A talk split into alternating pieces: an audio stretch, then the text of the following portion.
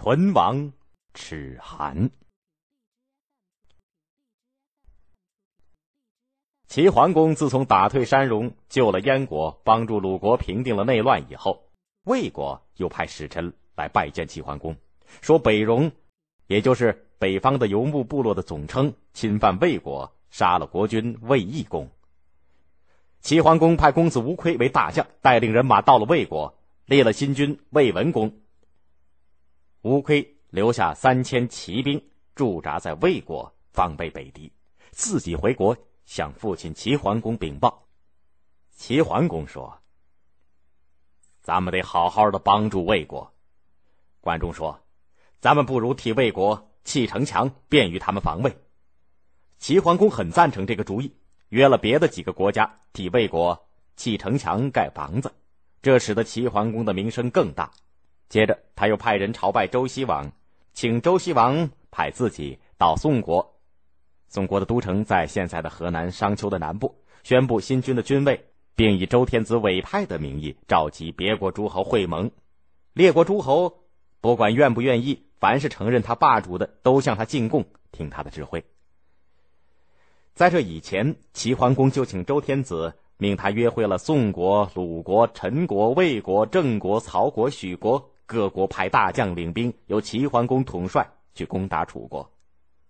楚成王说：“楚国和齐国相隔挺远，风马牛不相及，你为什么攻打我呢？”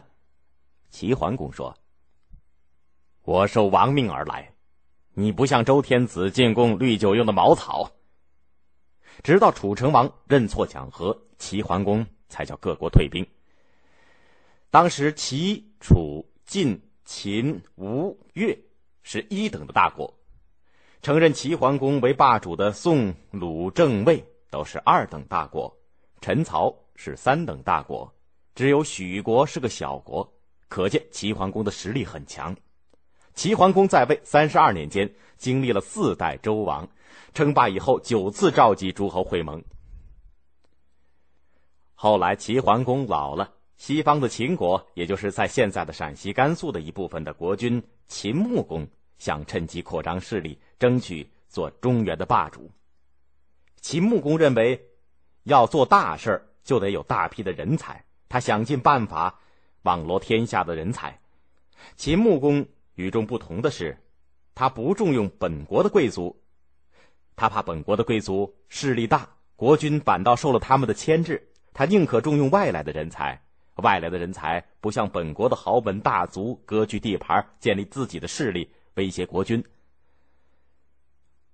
有个人物姓百里，名奚。百里奚是虞国人，虞国在现在的山西平陆北。他的儿子叫孟明视，后来也是个出名的人物。百里奚在三十多岁娶妻生子以后，离开了虞国，来到了齐国。但是找不到出路，靠要饭过日子。后来四十多岁，他到了宋国，碰见了一个隐士叫简叔，两个人成了知心朋友，都想找一个出路，可是找不到主。没办法，百里奚打算回到虞国去。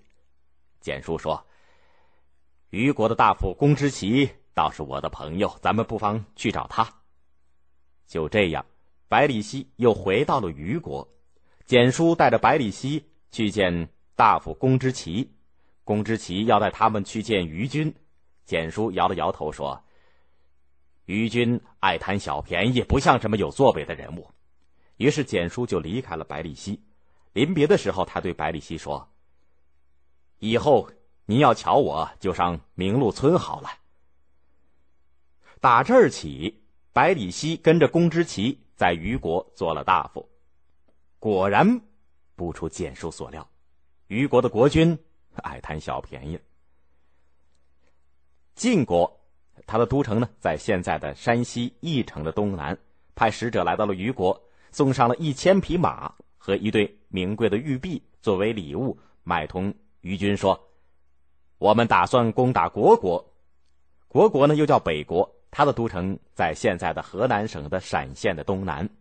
为了行军方便。”想跟您借一条道，从您的国土过去。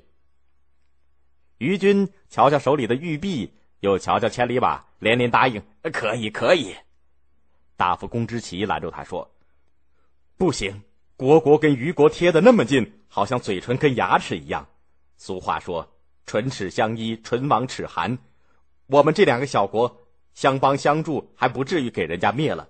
万一国国被晋国灭了，虞国也一定保不住。”于军说。人家晋国送来了千里马和无价之宝，跟咱们交好，咱们连一条道都不准人家走。再说，晋国比国国强上十倍，就算失去了一个小国，可是交上了一个大国，还不好吗？百里奚拉住公之奇，推出来说：“跟糊涂人说好话，就像是把珍珠扔在了道上。”公之奇知道虞国一定要灭亡，就带着家人跑了。